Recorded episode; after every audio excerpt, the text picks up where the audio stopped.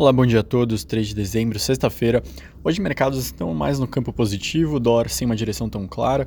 Não tem um grande motivador, mas lembrando que nenhum avanço é tão expressivo, porque logo mais a gente vai conhecer o payroll, o relatório de emprego dos Estados Unidos sobre o mês de novembro. Então os futuros de Nova York estão com uma cautela, lembrando que geralmente esse relatório ele é bem relacionado com a decisão de taxa de juros futura. Então, um relatório muito forte pode antecipar os planos, um relatório mais tímido ele pode postergar. Dito isso, três destaques externos, três internos. Vamos começar pelos externos, que são bem mais rápidos. O primeiro de maior destaque, a presidente do Banco Central Europeu, a Christine Lagarde, ela reiterou que descarta a chance de aumentar a taxa de juros na zona do euro durante 2022. Ela entende que não é necessário, que a inflação ela vai voltar à meta de 2% naturalmente no que vem, conforme os preços de energia caiam e também os gargalos na cadeia produtiva sejam resolvidos gradualmente. Com isso, ela também colocou que sim, o programa de compra de emergência da pandemia vai terminar em março de 2022, conforme previsto. Também estão retirando uma parte dos estímulos, mas sem elevar juros. Outros dois destaques da região: as vendas do varejo subiram 0,2 em outubro contra setembro, segundo o Eurostat. O mercado esperava um pouquinho mais, 0,3, de qualquer forma, um campo positivo. E o outro destaque vem do PMI de serviços, que veio abaixo da prévia. Então, na semana passada, eu trouxe que o indicador tinha subido de 54,6 para 56,6. Agora foi para 55,9 na leitura final. Não é ruim, está acima de 50 pontos, só um pouco menos otimista. Aqui no Brasil, o Auxílio Gás e o Alimenta Brasil foram assinados pelo presidente Jair Bolsonaro, então os decretos regulamentam estão valendo a partir de agora. Primeiro vai subsidiar a compra de botijões de gás de 13 quilos por famílias inscritas no cadastro único. Os beneficiários vão receber 50% da média do botijão nacional.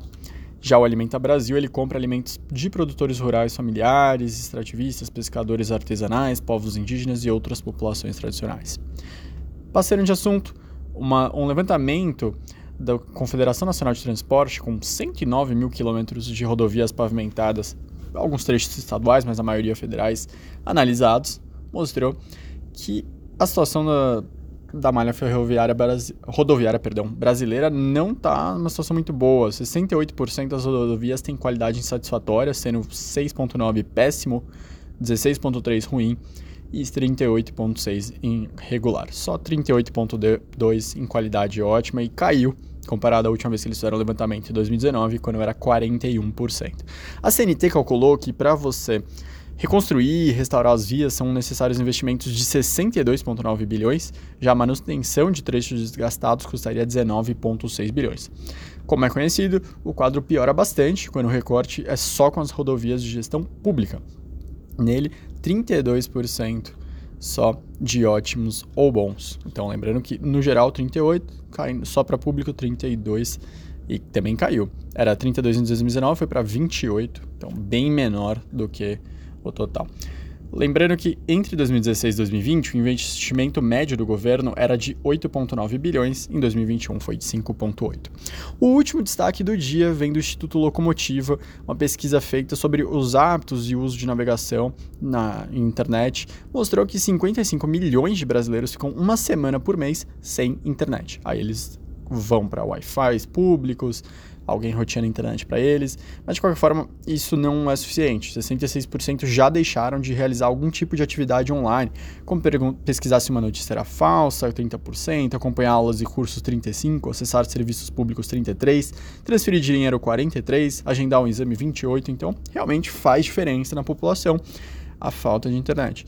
Então, 45% dos usuários mais pobres possuem planos de telefonia que esgotam antes do mês acabar, a duração média é de 23 dias e chega a 19 entre os mais vulneráveis. O gasto médio mensal com os planos é de R$ 43,33 entre aqueles que possuem plano pré-pago. Esses foram os destaques dessa sexta-feira. Um ótimo dia, um ótimo final de semana e até segunda. Tchau, tchau.